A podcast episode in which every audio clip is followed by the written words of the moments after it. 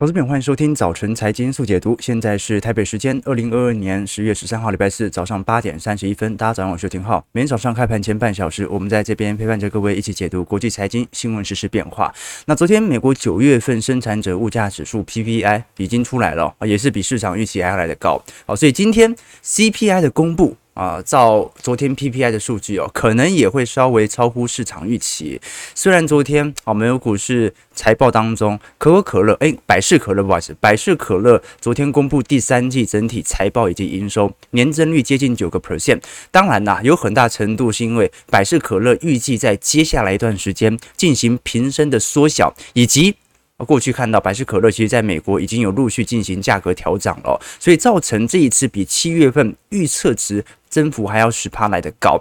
但是哦，昨天百事可乐财报带来的利多啊，并没有无法，并无法阻挡。费城半导体指数受到美中禁令所形成的卖压，昨天四大指数当中哦，普遍还算是平盘震荡啦。不过像是科技股的纳指和费半跌势是稍微比较重的。我们看到这一次多数投行对于第三季财报的预期，已经把标普五百指数在第三季的获利预期下调了六点八 percent，这个是二零二零年第二季以来的最大降幅。当然哦，就算调降这么多，还是正成长，还没有到衰退的地步。所以第三季企业获利的下调。主要还是来自于公司和原物料水平的上升，来侵蚀企业的获利。可是，如果企业直接把这些成本的上扬转嫁给消费者的话，那么可能在利润率的下滑力度还是稍微比较低的。目前标普百指数。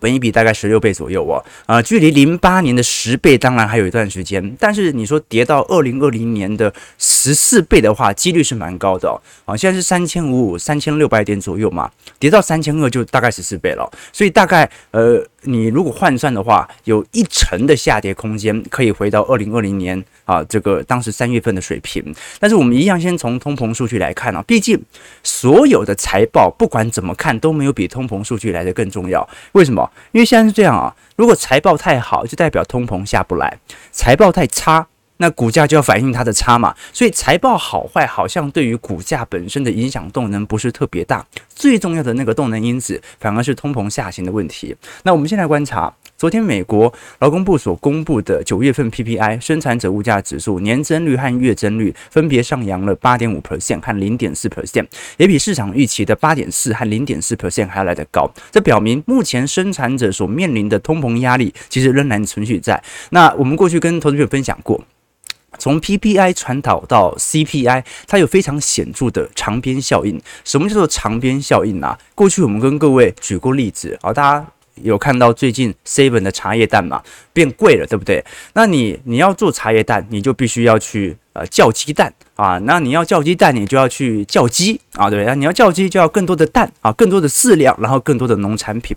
所以其实原物料的传导的时间线，其实比想象中拉得比较长。PPI 是生产者。也就是供应者这些人所面临的原物料和半成品的物价成本，而 CPI 是终端消费进行实体消费之后得出来的通膨力度。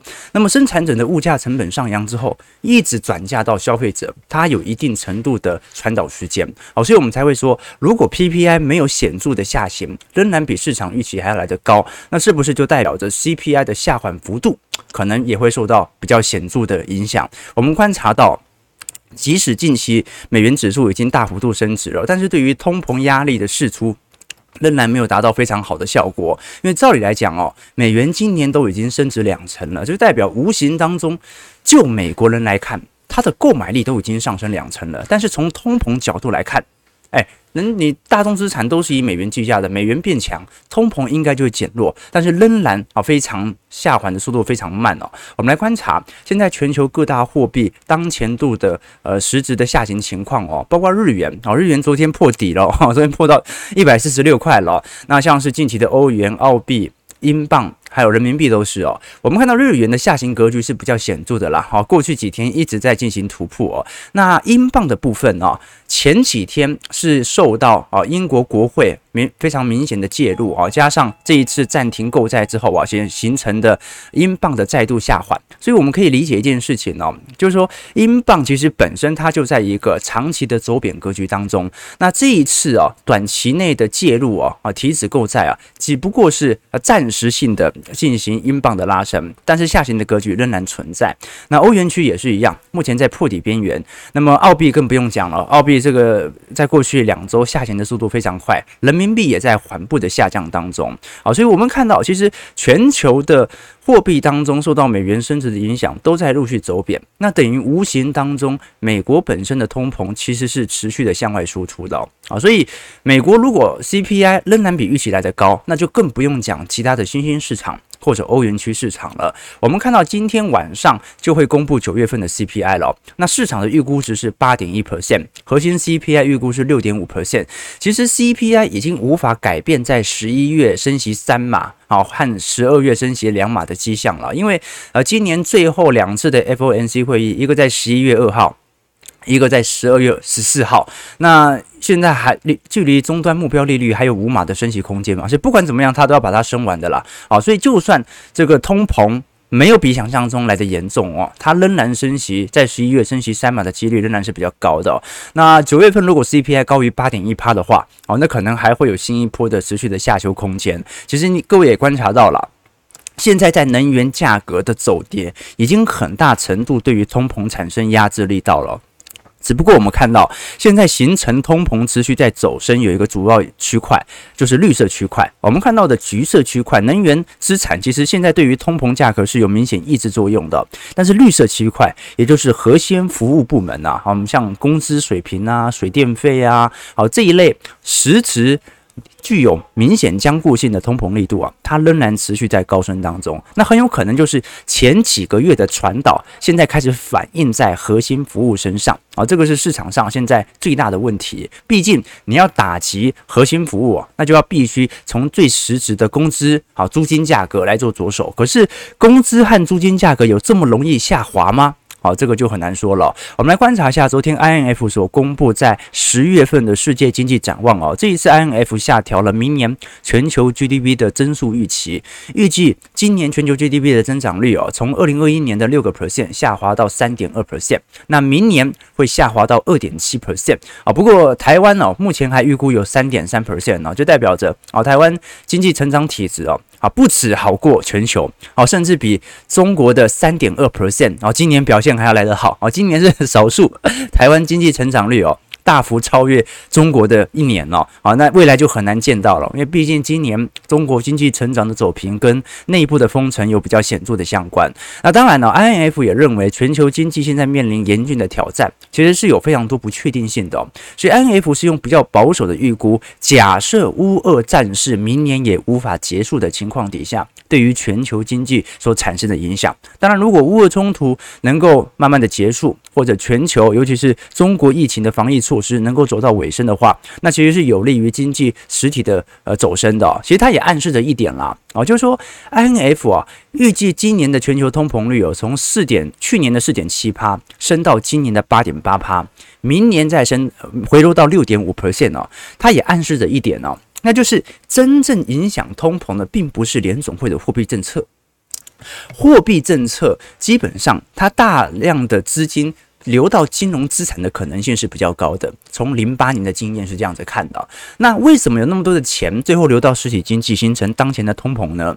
主要是拜登的财政政策哦，这个是 INF 的看法。那另外一方面，形成通膨的。高升，另外一个原原因就是因为地缘冲突或者供应链啊、疫情所形成的供应链危机，所以基本上哦，I F 仍然定调本轮的通膨是处于外部性冲突所引起的通膨，并不是单纯的货币宽松的结果。好，这个是市场上呃比较具有争议性的一点了，就是说联总会丢出了那么多的钱，照零八年的经验。那经济也没多好啊，因为钱都跑到股市、跑到房市、跑到债市了，没有流入到实体经济当中。但今年不一样哦，今年真的有一大笔资金流入到实体经济。好，那不管怎么说，接下来 INF 比较观察的反而是中国经济市场的变化。我们来看一张图表，来跟各位借鉴一下中国经济成长今年算是表现十分差劲的哦。我们如果以 INF GDP 的预测图啊。从中国的经济成长减掉全球发展国家的经济成长，今年居然转为负值了。我们发现一个有趣的迹象哦。过去我们都知道，中国作为新兴市场，制造业大国啊，常年的经济成长率哦，在一八年、一七年以前呢、啊，甚至都还有六趴以上的成长哦。那为什么到现在为止，反而我们看到中国的经济成长减掉发展已发展以发展市场，反而是却是负值呢？就代表着今年。那些发达市场的经济成长都比中国表现来得好，那就来自于今年的中国封城措施。好，所以有一个比较显著的迹象啦，那就是我们过去有跟各位投资朋友提过。全球的经济发展啊，它有一定的优先顺序哦。通常，尤其在库库存循环当中，都是由新兴市场领先进行发展。我们来观察一下，好，这张图表啊是全球的经济指标，红色线是新兴市场国家，蓝色线是已发展国家。啊，各位会发现比较有趣的迹象哦。通常红色线大概会领先蓝色线。大概三到六个月左右啊，大概是呃一个季度到半年。那为什么新兴市场的经济指标它会比发达市场还要更加领先呢？一个最直观的嘛，因为新兴市场是制造大国啊，它对于市场的需求是最为敏感的。如果它预判需求会好，它生产的数量就会比较多，GDP 相对起来就比较亮丽。那如果他认为市场接下来需求不好了，它就会提前进行紧缩，少生产一些货物，以免自己落入到库存的问题当中。好，所以呃接下来哦，反而 I F 特别观察的是，如果中国经济没有好转的迹象。本轮的库存循环基本上，它就没办法顺势的把库存给销售完。当然，哦，中国现在本身也面临内部的问题。我们过去跟投资朋友分享，中国经济的三大支柱哦，房地产、科技业还有出口。那现在来看，房地产被监管，而且有烂尾楼的问题。那科技业也被监管啊，BAT 嘛，或者我们讲的。这一些呃科技巨头都受到非常显著的呃监管力量啊、呃，有各式各样的改革。那最后是出口，那出口现在遇到全球的景气下行周期，所以受到的冲击影响也非常大。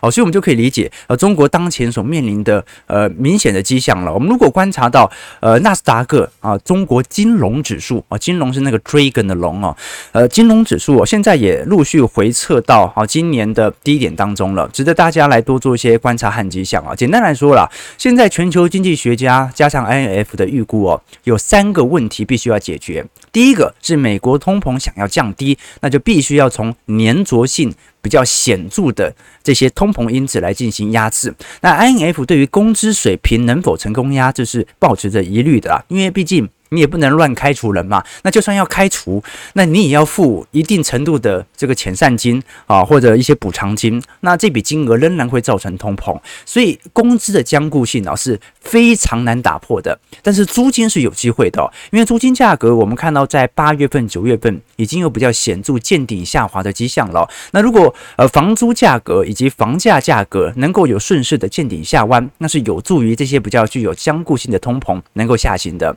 那第二。这点呢是失业率的问题，就是说，就算失业率不上升，能不能薪资的年增率有比较显著下滑的迹象？这个现象现在来看是有比较明显的发酵的，包括申请失业救济金人数哦，近期是有慢慢的攀高的一个状态。当然了，呃，如果以失业率来看，现在美国劳动力市场还是非常紧张了哦，所以根本就没有什么大规模失业的问题哦。但是我们待会会谈哦，就是说有部分的科技巨头已经开始在裁员了。那另外一点就是企业盈余。就是你至少要让企业赚不到钱，他才会考虑接下来的成本的紧缩政策。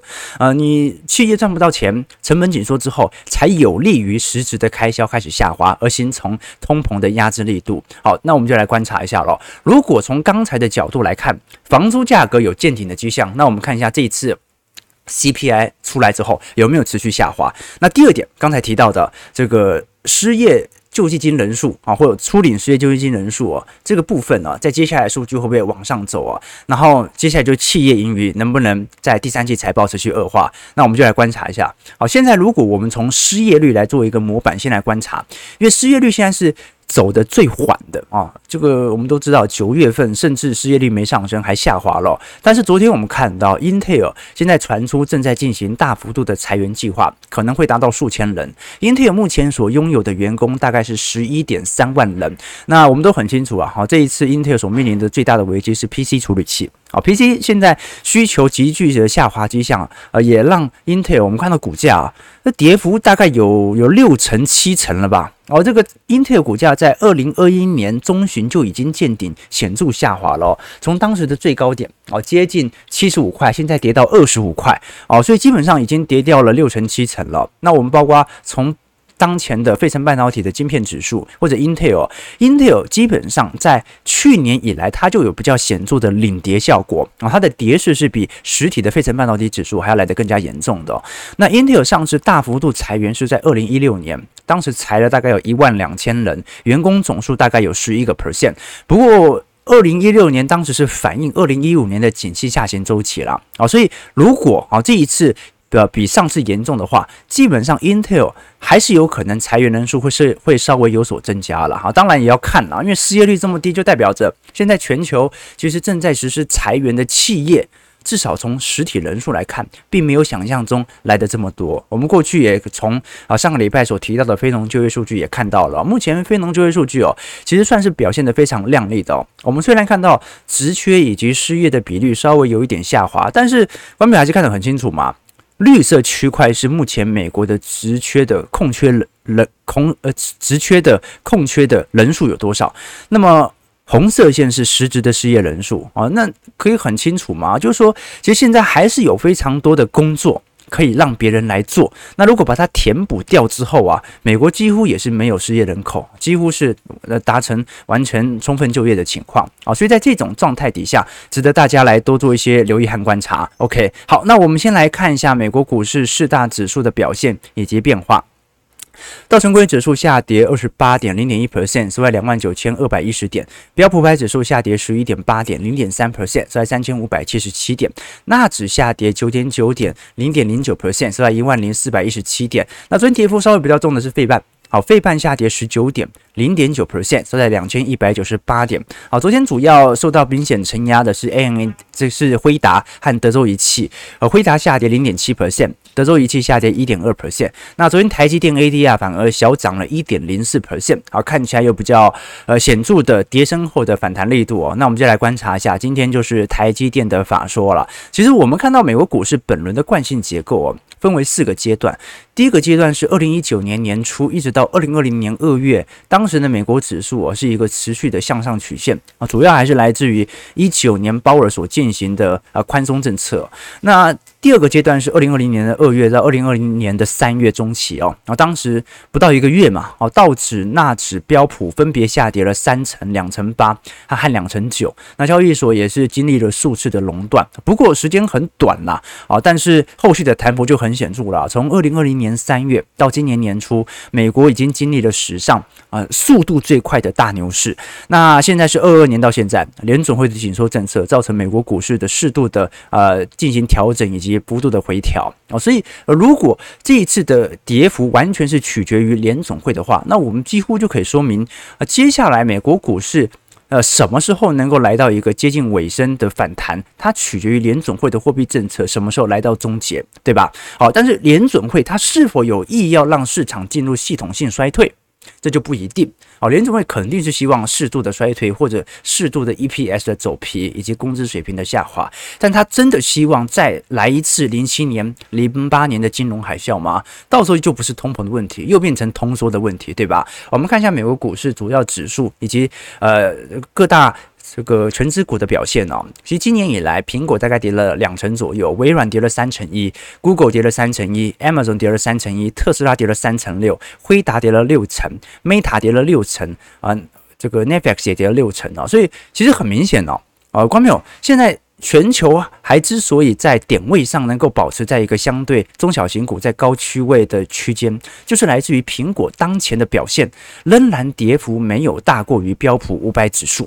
好，所以接下来在下下周苹果到时候的表现就值得大家来多做一些关注了哦。反而是过去哦涨势最为凶猛的特斯拉，好，今年以来表现已经跌了三成六哦，而且过去两周的下压力度是持续的放大的。我们看一下特斯拉过去两周的急跌情况哦，过去。两周真的跌蛮凶的，从三百多块一路现在跌到两百出而已。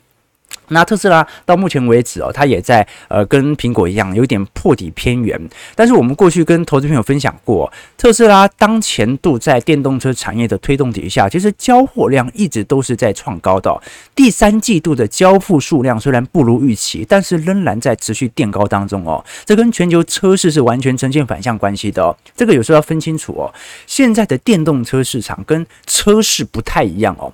车市在今年的表现和去年都是非常差劲的，差劲到什么程度？差劲到比二零一六年、一七年、一八年还差劲。好，这个是全球车市的概况。但是电动车是少数在车市里头持续在成长的族群。我们包括最近也看到哦，有人去做比对，中美两国的特斯拉的价格差异之大。好，这个在美国现在从七月份 Model 3的呃特。这个价格水平呢，大概在四点六到四点七万啊，但是如果是中国的话啊，换算美元的话，大概也也在三点八万到接近四万块左右哦，所以基本上还差了接近一万美元左右的价格哦，那很有可能就是因为特斯拉目前急着要打入。中国市场，但是因为特斯拉基本上已经在美国独霸了嘛，但是中国市场哦，还有我们讲的魏小李或者比亚迪啊，目前正在进行大幅度市占的扩大当中，所以在这种状态底下，我们就有几个比较宏观的叙述了。首先就是第一，全球当前水准哦。这个在电动车水平，尤其在充电桩的建设速度来得最快的，并不是美国，而是中国市场。所以电动车的推行，中国市场它是一个领先指标。包括从目前中国的渗透率来看的话，也是。非常显著的，预估在二零二五年会达到四成，欧洲在二零二五年预估达到三成八，美国仅仅只有一成二，全球预估是两成。那我们看到，虽然全球在上半年新能源车的车厂排名，特斯拉市占率仍然是呃来到第一名，可是你看其他的一些厂商，从第二名到第十名，几乎都是中国的新能源车，像是比亚迪啊、五菱宏光。啊，奇瑞啊，广汽啊，或者小鹏，这些比例加起来，其实是比特斯拉还要来得多的。就代表着，如果以全球前十大的车市来看，中国的市占比例是比美国还要来得高。在这种状态底下，就值得大家来多做一些关注和留意了。就是电动车是少数在全球的景气下行周期当中哦，交货量还在不断成长的企业。那当然，讲到电动车，我们今天要特别跟各位导读一本书哦，叫做《电动车大未来》。好，这本书呢是宣明智以及呃傅伟琼啊，他是一位自由作家。这个帮宣明智来进行一些电动车未来产业上的论述哦。宣明志大家应该听过了啊，宣总是以前是联电的董事长和总经理。好，那这本书他就是针对在汽车产业二十年来的观察和洞见，他认为接下来市场上的主流会产生比较极大的变化。那我们过去跟各位提到了，这个电动车它不只是受到市场上的资本的青睐，它同时也具有显著政策上的支持。可是我们过去有跟各位提过。电动车现在在美国推行的速度比市场想象中来得慢哦，跟名义上的反弹有非常显著的关系哦。美国的利益集团很多，尤其是美国汽车工人协会啊，美国制造业选民哦，对于选举政策有非常重要的影响啊。那我们过去都跟投资朋友分享过，汽车最重要的是内燃机啦，它是由美国原厂的工人制造。那电动车最贵的是电池。啊，基本上全球是由中国的宁德时代来垄断。那一旦电动车的趋势形成之后，美国的工人就会失去引擎自产的优势，所以你才会看到工会才会有这么大的压力，要去推动执政党来进行特斯拉层面的压制哦。所以我们这个时候就要去做一些区分了。本书里面也想到，到底要如何区分电动车跟传统车市的区别？电动车未来取代燃油车，它已经是一个。市场上的共识了，但是为什么说很多传统企企业现在要改做电动车，反而遇到的困局比较难？是因为这些传统企业没有电动车技术吗？其实也有，而且这个拥有的技术也不亚于特斯拉。那最直观的原因是什么？因为传统车企哦，它有非常明显的啊，我们讲的这种维修店的网络。关不去市民大道底下不是一整排修车厂吗？那这些修车厂哦，它所原厂所卖的零件给这些修车厂啊，它是一个非常我们叫做汽车后市场，这个市场很大，大到跟传统汽车一样大哦。而电动车呢，很明显嘛，那特斯拉大部分都是回原厂保养，很少再给路边的这个修理厂维修，对吧？哦，那这个转型电动车之后哦，大家要更新啊，这大概都用电脑更新嘛，所以这就让很多的这种汽车后市场的这些企业就无法生存。那另外一点是智能车的问题啊，就是电动车的发展，它跟智能车、跟自动驾驶是一体化发展的。那如果持续发展下去，市场上还会持续买车吗？这是另外一个问题，就是。有一天，智能车已经够发达了，你点个 Uber 啊，那 Uber 可能到你家，然后驾驶座也没人，它就是自动驾驶，把你载到对的地点。这个时候还有人想买车吗？所以电动车的发展跟车市要如何做区分？而电动车最实质的产业又在哪里呢？这本书我建议大家可以多做一些导读啊，非常的精华啊。那当然啊，天下这边也提供两位抽书名额送给投资朋友，如果大家喜欢的话，好可以。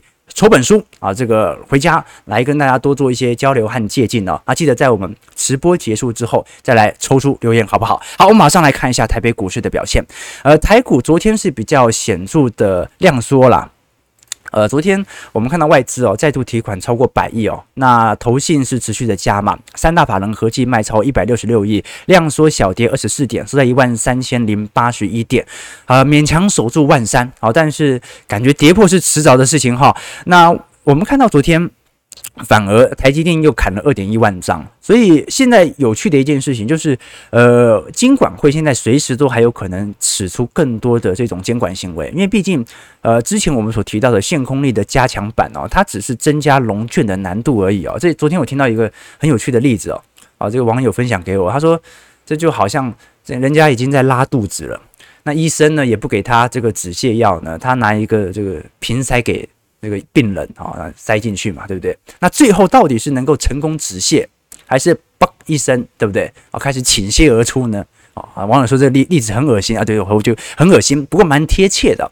啊，就是说呃，当前的呃限空令是不是很大程度使得台北股市的加速赶底的过程被金管会的步调给打乱了？啊，这个是很有可能所产生的迹象哦。要不然呢，其实市场上呃现在呃在这种情况底下。一下量增，一下量缩，它就很难看清楚目前实体加速赶底的趋势。我们观察一下台币当前度的变化，呃，台币昨天升值二点八分收最高，好，但是也很明显哦，好，现在呃外资在进行。资金汇出的力道仍然在增加当中，包括我们昨天从韩国央行大幅升息两码来做观察，也可以看得很清楚哦。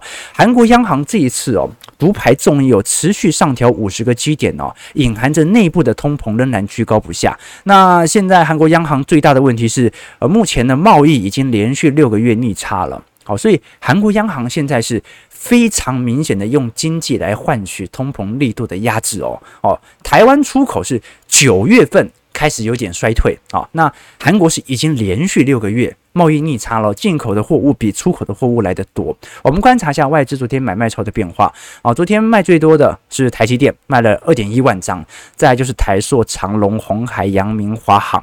那买超力度哦，反而是一些比较低基期的概念股。联电、金宝、台企银、南亚科、华通、欣兴。那我们观察到了，外资通常卖都要连卖个好几天啦。那每买一次，大概就要卖个两倍的时间。可惜的事情是我们看小台多空比哦，哦，昨天就算是没有继续往下挫，小台的多单仍然保持在一个相对乐观区间啦。所以，观朋友，本轮从八月中旬跌到现在哦，只有一天小台散户多空比转空。其他天完全都是多单续标，好，所以观众朋友可以完全理解哦，这一项指标在近期的呃显著的联动度算是蛮明显的。那今天就是台积电的法说了嘛，我们就来观察了啊。如果台积电今天能够释放相对对于未来前瞻展望预期的调降，那是一个比较好的利空进出的方式。如果它不调降，那市场就有更多的揣测空间。其实今年以来哦，全球市值都有非常显著的下压力道啊，不管是台积电、特斯拉、辉达、Amazon、Alphabet 哦，都是非常明确的。所以基本上市场上虽然看到在第三季台积电的毛利率哦，还是会比市场预期来的高。那第四季的营收预估甚至会季增率有三个 percent，甚至因为美元现在持续升值嘛，换算回来台币上也有汇兑上的一个营收。在这种状态底下，市场上哦比较希望。听到的事情是：第一点啊，这种营收展望在明年的下调；第二点，把资本支出下调吧。你把资本支出下调，就大概可以理解，明年景气不是特别好，不用赶着做研发了，对吧？好，所以现在预估资本支出会从今年的四百亿下调到三百五十亿美元，这个是市场的呃最新的预估哦。好，那最后金融股就更不用讲了。好，金融股我们过去是看到是十十一家的金控出炉，这次十五家已经全部出炉了。那前三季哦，仅仅赚了三千两百亿啊，尤其是防疫险的失险导致呃这个。尤其像是兆丰金或者是产险部位相对比较大的这些金控股啊，受到的影响特别之显著。我们观察到，你像是富邦金哦，九月份的税后存益哦是亏损四十亿哦。哦，九月份富邦金是亏损的状态啊，国泰金哦，九月仅仅只小赚了十一亿哦，几乎连过去的这个十分之一都达不到哦。那中信金九月份的获利哦，年减率有两成，元大金前三季的年减率是三成，不过元大金就很好预估了，因为它完全取决于市场上的量能情况哦。那现在在前九月份哦。所有十五家金控股当中，仅仅只有永丰金还在成长当中。那亏损最为市场意外的是兆丰金呐，兆丰金在九月亏了十二亿哦，这个是今年第二次的单月净损哦。那主要还是来自于兆丰产险的理赔。我们可以观察到，目前染疫率是在持续的上扬当当中，所以造成产险的理赔金额持续在增加。我们过去跟各位提到哦，因为呃台湾的确诊率有好一段时间一直保持在两成，但是近期突然。开始飙升了，观众有没有发现，过去一两个月以前的台湾每天的确诊人数，可能就是本来从最高峰的五六万人，慢慢下滑到一两万人而已哦。近期又开始飙了哦，近期是四五万、三四万哦，开始飙高哦。所以目前确诊人数正在大幅增加当中，包括从今天开始，十月十三号嘛，解封了哦，所以海外的这个回来的确诊。病例哦，肯定又会开始渲染更多的一波。那如果按照当前度的理赔件数来看的话，可能产险目前只反映大概三成左右而已，所以未来的压力还是比较大一点点的哦。我们来做一个总表来做论述哦，十五家金控业者在今年九月份的获利哦，只有永丰金年成长一点一三，富邦金。年成长是衰退三成四，国泰金衰退五成五，中信金衰退两成，元大金衰退三成，开发金衰退三成，合库金、华南金因为是银行股，衰退幅度比较小，分别是七趴和两趴。兆丰金受到产险部位的冲击，衰退三成，玉山金两成六，日升金两成，星光金更不用讲了，星光金那新兴市场债券比例这么高，直接跌了五成，台新金也跌了五成二，国票金受到证券。明显成交量的量缩，衰退了六成，总幅度大概整整个金控股哦，大概跌了三成五左右的年衰退。好了，九点零四分，我们看一下投资朋友的几个提问，来跟各位做一些交流。台北股市开盘平盘震荡了，哦，上涨两点，预估量能又量缩了，大概一千六到一千七百亿，收在一万三千零八十七点。好，看一下投资朋友的几个提问。OK，对呀，我也觉得很奇怪啊，网友说。可是明明现在大家确诊也不说了，为什么确诊人数还可以飙高这么快？这说明现在确诊的人真的又更多了哈，可能有二次确诊的比例在当中哦。那猫汤劝说日元和人民币有点压不下来的味道，这个很正常哦，因为这两个经济体它是采取货币宽松的力度，它本来就会适度的让本国货币的贬值来带动实体通膨的成长哦。OK，这个。今天我忘了问安，小编早安，浩哥早安。今天晨跑发现港天宫住宿的人变多了，你说 你不要看到公园的人变多就好了。现在下雨天呢，这个不太好。OK，感谢各位今天的参与了。呃，我们接下来就来观察一下。今天下午啊，台积电法说的变化，然后今天晚上美国的金融股的财报也会开始出炉，明天再来跟各位做一些报告和追踪。如果你喜欢这本书啊，电动车产业大未来的话，欢迎各位可以在我们直播结束之后，在我们影片底下留言，留下于你对于这个市场的一些想法，或者对于电动车的一些想法，或者对于我们本频道的一些想法，提供给观众朋友。如果喜欢我们节目，记得帮我们订阅、按赞、加分享。我们就明天早上八点半，早晨财经速解读再相见，拜拜。